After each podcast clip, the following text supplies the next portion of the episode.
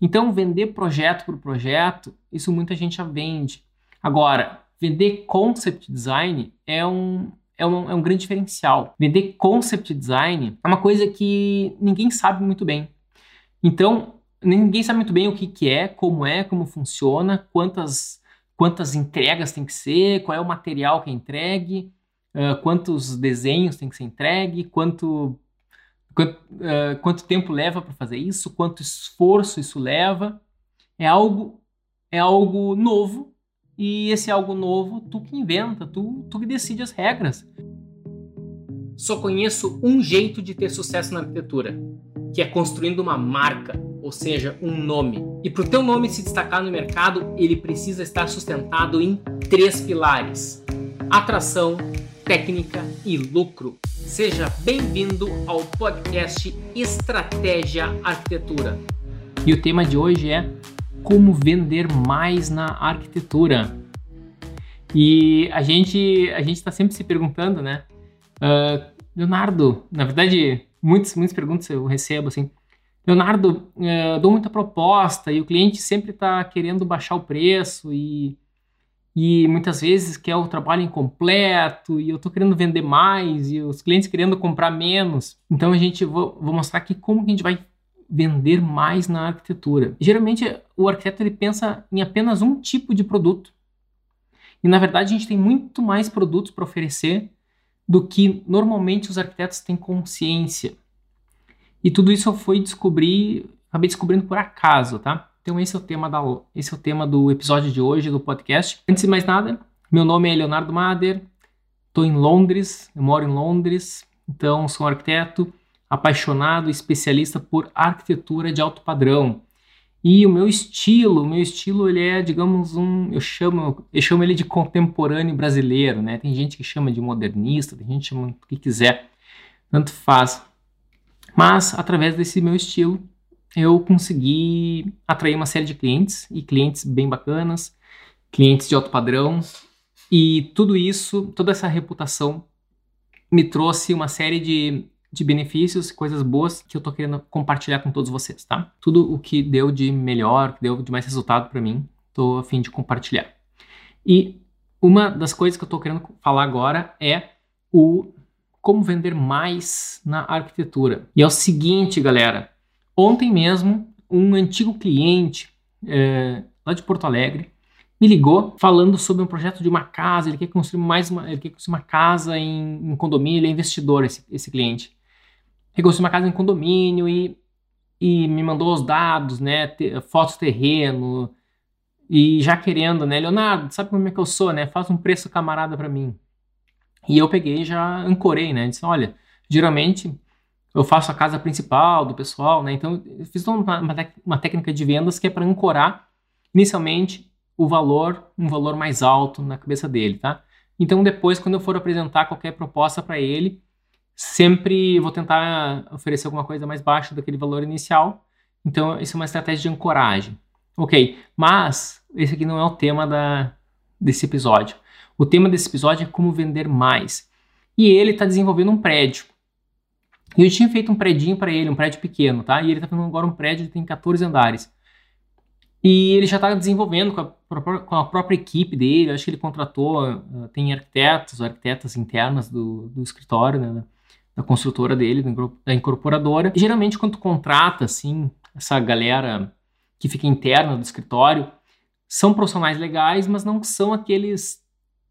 Não são. Não, eles geralmente não fazem aqueles projetos, assim, super diferenciados.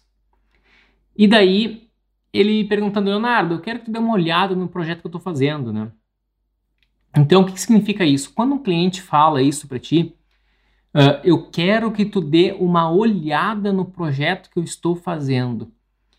A princípio, quando o arquiteto ouve isso, ele pensa: puxa vida, cheguei tarde demais.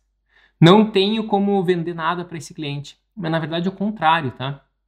É, fica atento, continua conversando com ele, que, que se o cliente está querendo que tu dê uma olhada, é uma oportunidade de tu vender. E daí, ao invés de vender uma consultoria, né, que a princípio é o que ele queria, né, não que ele queria comprar, ele queria uma consultoria grátis, tá? O que eu ofereci para ele? Eu ofereci uma coisa que eu já vendi muito na minha vida, que é chamado Concept Design. Concept é em inglês, né? Então vem é, seria a palavra o design conceitual ou projeto conceitual seria essa tradução livre, né? De concept design. O que, que significa isso? Na verdade, o concept design seria dar um banho de loja no projeto. O cara tem um projeto que está em, de em, desenvolvimento e, e é muito comum o cliente contrata uma equipe que muitas vezes é bom tecnicamente, está é, dando tudo certo em questão de prefeitura, questão de des desenvolvimento de projetos de desenhos técnicos, mas não é tão bom na parte conceitual, na parte estética, na parte criativa. Muitos são os arquitetos, tipo eu, que adoram essa parte criativa, adoram essa parte estética. Então, essa é uma oportunidade de tu vender isso. E eu já vendi muitas vezes isso. Então, geralmente eu faço isso através de renderização, né? Isso eu ensino até como, como a gente faz isso. Mas o legal disso é que a gente cria, tá? A gente cria e dá a cara do projeto. E a gente pode vender esse serviço. Qual que é a vantagem de vender esse serviço? A tua hora é extremamente mais cara quando tu vende isso. Por que, que tu consegue isso? Porque é um serviço novo. Tudo que é um serviço, todo serviço novo, tu consegue botar o preço que tu quiser. Quanto mais gente tem no mercado fazendo, a tendência é que mais baixo seja o preço. Projeto de arquitetura, teoricamente, todos os arquitetos oferecem. E a cada ano são despejados no mercado mais de 10 mil arquitetos no Brasil. E em grandes cidades, então, são né, acho que mil arquitetos novos a, a cada ano, né, nas grandes capitais ou nas grandes regiões metropolitanas. Então, assim, tu já consegue ver que uh, acho que tem mais de 100 mil arquitetos no Brasil, né? Cerca de 112 mil, acho. Então, projeto arquitetônico, todo arquiteto, teoricamente, já, já se pontifica a fazer. E o cliente, ele sabe que ele consegue negociar ele sabe que ele consegue bons preços. Ele sabe que ele consegue preços baixos. Então, quando tá vendendo uma coisa que todo mundo vende, a tendência é que tu vai estar tá sempre disputando por preço, por preço baixo. Tu vai ter, tu vai ter que se, tu vai estar tá sempre se sacrificando, sacrificando teu preço e sacrificando teu negócio. Vai estar tá sacrificando a tua carreira. Vai estar tá sacrificando a ti mesmo, a tua família, né? Então não é negócio fazer isso. Então vender projeto por projeto, isso muita gente já vende. Agora, vender concept design é um, é um, é um grande diferencial. Vender concept design é uma coisa que ninguém sabe muito bem. Então, ninguém sabe muito bem o que, que é, como é, como funciona, quantas, quantas entregas tem que ser, qual é o material que é entregue, uh, quantos desenhos tem que ser entregue, quanto Quanto, uh, quanto tempo leva para fazer isso? Quanto esforço isso leva? É algo, é algo novo e esse algo novo tu que inventa, tu, tu que decide as regras. É novo jogo. Quem inventou o jogo que cria as regras. Esse que é o, essa que é a grande sacada. E eu falei para ele, né? Ele disse que queria, ele queria, Leonardo, eu quero que tu dê uma olhada no meu projeto. E eu disse para ele, olha, a gente pode fazer um concept design do teu projeto. Então ele sabe que eu trabalho bem, que faço, uh, né, entrego meus, meus projetos com renderização, e eu, eu, são projetos que são conhecidos por ser bonitos, né? Pelo menos essa foi a reputação que eu construí. E do ponto de vista do cliente, ele já tem um, um estúdio, um escritório, de, já tem uns arquitetos que estão atendendo ele, mas sim tu consegue vender como um serviço adicional é um serviço complementar ao já, já ao que ele já contratou, que seria dar esse banho de loja, né? Ou seja, definir fachadas. Basicamente, tu, tu que sabe se tu que decide se vai querer entrar em espaços internos ou não, mas geralmente é isso, né? Tu faz um concept design, então ele é um ele é um estudo de fachadas e tu vai fazer várias versões de fachadas. Tu não vai precisar te preocupar com a parte técnica. E é isso aí, tu vai dar a cara do, do empreendimento. E tu consegue cobrar muito bem para isso porque tem um alto valor agregado. Porque uma fachada bonita é um dos principais elementos que faz tu vender muito bem um prédio. É um dos principais elementos que faz a construção da reputação da, da incorporadora. Uh, tem reflexo direto na parte de vendas. E se tu já usa a ferramenta de renderização, tu já entrega as imagens juntos, Então, tu consegue uh, agregar um, um, belo valor em tudo isso. O processo fica super prazeroso para o cliente, né? Porque decidir, uh, decidir projeto através da renderização é um luxo, né? Ainda, no, ainda assim, no Brasil ainda é um luxo. Aqui na Inglaterra, onde eu, onde eu moro, aqui é, é, é justamente isso que eu faço aqui, né? Essa é minha grande função aqui. É trabalhar nesse conceito de projetos por aqui, usando a renderização. E esse foi o conceito que eu sempre usei em todos os meus projetos. Então, desde os estudos iniciais, eu sempre comecei a desenvolver a uh, os projetos usando a renderização. Nem sempre eu mostrava esses estudos iniciais para os clientes, tá? Porque às vezes dá confusão quando tu mostra. Se tu mostra cedo demais. Mas esse é o meu processo. Então, para mim é natural. E isso aí é a parte, digamos, eu diria até a mais divertida. E tu consegue fazer isso muito mais rápido. E o limite de, de dizer quando o projeto finalizou ou não é só um acordo, um simples acordo teu com o cliente e muito mais teu, tá? E chega um momento que tu faz várias opções, depois tu pode fazer daquelas várias opções, tu restringe para uma, e daí daquela uma ele dá mais uma revisão e deu. Então geralmente são três, três sessões, isso já geralmente já basta para tu fazer isso. Imagina num projeto completo. Projeto completo tem que fazer estudos preliminares, volumetria, estudo da legislação, fazer uma série de desenhos técnicos, planta baixa, corte, né, ficar uh, verificando, compatibilizando com complementares, aprovando na prefeitura, acompanhando tramitação, uh, fazendo as milhões de revisões que, que algumas prefeituras exigem. Depois todo executivo, e aquele executivo que não acaba nunca. E a consultora começa a inventar de mudar de ideia no meio do, do executivo, e aquele executivo que se arrasta por meses. No escritório de arquitetura, algumas vezes fica mais de um ano trabalhando num projeto como esse de um prédio. Em termos de horas, é um, um caminhão de horas que um escritório de arquitetura geralmente precisa para fazer um projeto de um edifício completo. E daí vem uns caras, tipo eu, tipo Leonardo, tipo Mader aqui, e o cara faz um concept design. É a parte mais fácil, é o que dá grande. É o que mais chama a atenção de um projeto. Faz isso bem rápido e proporcionalmente consegue cobrar muito bem para isso. Porque, olha só, não é o preço de um 3D, não é o preço de um render, é muito mais do que um render. Porque tem projeto. E não é um preço de uma ideia, porque também tem, é uma mistura de coisas, entendeu? Ele é uma mistura e daí tu decide o valor. Isso é muito bom. Eu fiz isso já várias vezes e a última vez que eu fiz foi para um empreendimento de altíssimo padrão em Porto Alegre chamado Seven Bela Vista. E era inicialmente era quatro dormitórios, depois virou três gigantes, mas são super apartamentos de altíssimo padrão, assim.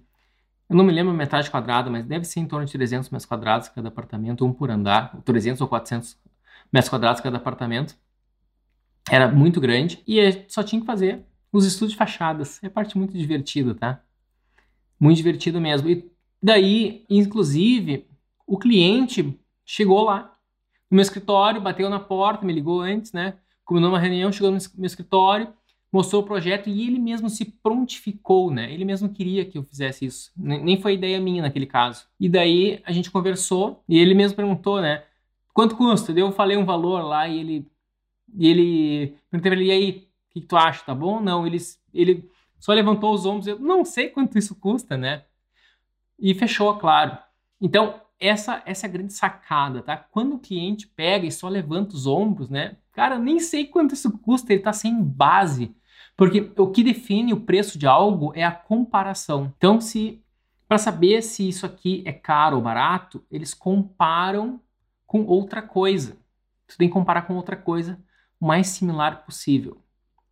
E cada vez que tu te diferencia, tu sai da comparação e aí sim tu consegue agregar um altíssimo valor para o teu trabalho, para o teu serviço, para o teu produto, para tua marca, por exemplo, a Zaha Hadid, o escritório dela é muito diferente de todos os outros que tem por aí. Então, por isso ela consegue cobrar muito mais caro. Então, o teu produto, se tu vai vender concept design, pelo fato de não existir, não ser muito difundido esse serviço, e, e ainda por ser conceitual, né?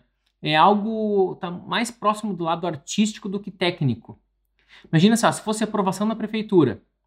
Um escritório que vende aprovação da prefeitura é preto e branco, assim, né? Digamos assim, ó, ou é preto ou é branco. É, é sim ou não. Aprovado ou não aprovado. Então, quanto custa? Um escritório cobra 50, o outro cobra 100. Então, mas o objetivo é o mesmo, né? Agora, concept design não. Se tu vai contratar um super arquiteto, um arquiteto mais estrela, né? Arcstar, tem gente que chama assim. Aí ele tem perfeita condição de cobrar muito mais caro por esse serviço dele, porque ele vai dar toda a técnica, o método, a, o jeito que ele pensa, que ele raciocina, que ele raciocina. Só que geralmente esses grandes estúdios, eles nem querem fazer esse tipo de serviço porque porque já estão cheios de serviços, eles nem querem isso, né? Eles querem o projeto inteiro ou não. Então eles porque isso aí vai estar tá, não consegue ser o serviço inteiro, daí a arquitetura é muito mais do que fachada, né? A gente sabe disso que o espaço interno, toda a composição volumétrica, todo o percurso que, que o usuário vai estar tá percorrendo, né? Uh, na edificação, visuais, internas, externas, composição, é, é muito mais, né? Então, uh, mas, mesmo assim, é uma maneira. Eu já vendi muito disso. E principalmente para quem está para quem, quem tá no início da carreira, criando cliente, e para quem tem uma super vocação criativa, é um serviço que tu deve começar agora mesmo começar a oferecer. Concept design. Outra coisa que tu pode vender mais na arquitetura. Tu pode, uh, por exemplo, se tu não faz interiores, tu pode começar a vender também interiores quando chega num estágio mais avançado. E tu pode fazer parcerias ou contratar uma galerinha de interiores, alguém que trabalhava num escritório de interiores legal, e tu vai lá, contrata, paga um, um belo, um belo salário para essa, né, ou para esse estagiário, para ser arquiteto já formado e tu consegue montar esse, esse serviço, nem que seja pontual, pode ser pontual só para aquele projeto, ou então tu pode estabelecer, uh, pode criar realmente um, um, nicho de interiores dentro do escritório. Então tu pega o cliente que tu já tem e tu começa a vender mais serviços que tu sabe que ele vai precisar. Outra coisa, uma grande sacada é tu tentar também não, não incluir as visitas à obra no teu contrato. Eu sei que geralmente os arquitetos já incluem visita à obra, né? Eu geralmente não incluo. Geralmente não incluo. Ultimamente, nos últimos anos, eu deixei de incluir por vários motivos. Um deles é para poder cobrar depois, porque eu nunca sei se o cliente quer que visite, visite toda hora e ou também o, o, preço fica mais bacana quando tu fecha com pouca coisa inclusa e depois tu vai aumentando ainda esse preço no decorrer do projeto, se necessário, se o cliente sentir necessidade. Outra coisa que tu pode vender, às vezes, dependendo do projeto, se tu trabalha principalmente com incorporação, tu pode até vender as imagens, né? Se tu já faz imagens, muita gente já faz isso.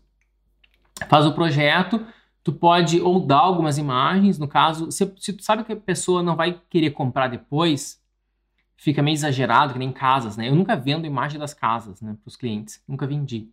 Eu digo só que isso tem valor isso, isso é cobrado com, né, por, tem um preço de mercado lá que isso vale e eu acabo dando isso de graça, tá, para o cliente. Então, a minha proposta, a minha proposta fica ainda mais irresistível, fica ainda mais sedutora. Agora, se tu vai fazer para incorporadoras, que tu sabe que eles precisam disso, daí tu pode tentar vender depois. Por que, tu, por que, que não é tão bom vender tudo de cara? Porque tua proposta fica muito grande, o valor fica muito alto. Como eu falei, o que define o preço das coisas é a comparação. Ele vai comparar o escritório A com o escritório B com o escritório C. E muitas, algumas vezes ele compara com vários escritórios. Esse que é o, é o teu desafio, assim, se tu se tu inclui muita coisa, se tu, por exemplo, vai incluir os complementares. Ah, eu faço elétrica e eu faço instalações hidráulicas. Eu dou isso no meu projeto. Muitos, muitos arquitetos com quem eu converso fazem isso. Eu nunca faço, eu sempre contrato. Eu, eu nem o contrato, né? Eu só, só uh, sugiro, só indico os nomes e o cliente que paga esses, esses profissionais. São engenheiros perfeitamente capacitados tal. Então é assim que, que funciona. Então, se tu consegue dar uma proposta inicial mais enxuta, esse é o ideal e depois o cliente vai adicionando valor a ela, tá? Esse é assim que tem que ser. Léo, mas devemos prestar muita atenção nas limitações da legislação também. por exemplo, os beirais, platibandas, perfeito, exatamente, Rebeca. Isso é verdade, tá? Quando a gente faz uh, projeto de fachada, principalmente depois dessa norma, aconteceu, esqueci o ano, né? Teve aquele, aquele incidente da Boate Kiss em Santa Maria, no Rio Grande do Sul, que morreu uma galera incendiada, né? Deu um incidente, foi uma, uma situação bem triste que aconteceu uh, alguns anos atrás. E depois daquele episódio, a legislação inteira do Brasil, acho que foi alterada, tá? Em relação ao incêndio. Então, uma série de elementos de fachadas, uh, pelo menos na região de Porto Alegre, que era possível fazer, depois daquele episódio, a legislação do Corpo de Bombeiros mudou totalmente e então a gente teve que realmente estudar para fazer. Eu lembro que para fazer o empreendimento do Seven Bela Vista, a gente teve que estudar a nova legislação de incêndio, porque é uma legislação realmente que era muito tinha recém sido uh, atualizada, né? E ficou muito mais restritiva. Então teve que teve que criar vários elementos, várias barreiras, né, para a gente atender a legislação. Então, com certeza, a gente precisa sim. É, e como eu falei, uh, é um serviço que mistura mistura serviço de arquitetura com, com serviço de criação, né? Criação, arquitetura e renderização. Se tu quiser, tu, tu que sabe o que tu vai misturar, tu vai misturar o que tu domina, o que tu curte fazer. Essa é a sacada. Tu gosta de criar, mas não gosta de renderizar, tu não, não, não domina tão bem, é muito simples. Tu simplesmente faz uma parceria com o gurizão lá que adora renderizar e não sabe nada de arquitetura. Tu manja, de, tu domina a arquitetura, tu gosta de criar arquitetura, tu conseguiu o cliente e o gurizão lá sabe fazer renders legais. Então tu faz uma parceria com ele, tu paga ele, parceria, nem sei se é parceria, tu simplesmente contrata ele para fazer as imagens para ti, tá? Quando eu falo parceria, se tem uma parceria, é muito muito engraçado, né, que no Brasil se usa em várias várias conotações, né? Mas inicialmente, quando fala parceria, parece que é um, uma, uma sociedade no processo. E daí, se é uma sociedade, ele vai ter direito a uma parcela bem maior. Agora, se tu quer maximizar teus lucros, tu assume o risco, a, o risco da coisa, e tu simplesmente contrata esse cara de, de 3D. Daí tu vai pagar um valor para ele, que é o valor que tu conseguiu acertar com ele, fixa aquele valor e todo o restante fica contigo, tá? Assim tu consegue ter um negócio mais saudável um negócio saudável ele tem que ser extremamente lucrativo. E para tu ser lucrativo, tu tem que minimizar os teus custos de despesas, tá? A mão de obra terceirizada é um custo que tu deve minimizar. Então tu negocia com ele antes e tudo é tranquilo, tá? Ó, Léo, o Wellington falou. Uh, nesse caso das visitas à obra, mas você não inclui e cobra depois, pois você não é o responsável pela execução, certo? Exatamente, eu não sou responsável pela execução. Eu assino só projeto. Por que, que eu não vou assinar a execução? Porque o cara que assina a RT de execução, ele tem que acompanhar a obra. Porque se o cara deixar uma garrafa PET dentro da laje, se o cara não, não coloca a armadura correta, não faz os pilares corretos, o que, que vai acontecer? A estrutura pode, pode desabar. E se, e se a estrutura desaba, uma vai ter um prejuízo financeiro enorme e a outra que está botando riscos, vidas em risco. Não faz sentido tu assinar uma RT de execução para ganhar um trocado a mais e arriscar, tu vai ficar o resto da vida comprometido com aquilo. Um profissional só deve assinar a RT de execução se ele realmente acompanhou a execução da obra. Aí sim tu vai assinar. Se tu não se não, se não tá acompanhando, se não tá no dia a dia da obra, não tem por que tu assinar. E outra, se tu tá no dia a dia da obra e assina RT de execução, tá executando, então tem que cobrar um valor super alto para isso, né? Porque é uma super responsabilidade e é super valorizado, né? Construtoras ganham muito mais dinheiro que, que escritório de projeto. Por quê? Porque a responsabilidade é muito maior. Então eu sempre assinei somente somente projeto, nunca assinei execução na minha vida. Eu sou cara de projeto, tá? Eu sou super especialista em projeto. Não, não sou especialista em execução. Então, o que, que eu quero dizer? O arquiteto pode ser especialista em execução, algumas em obras pequenas até pode. Se tu disser que é responsável pela execução, então realmente fica na execução. É bem importante tu ficar atento a isso.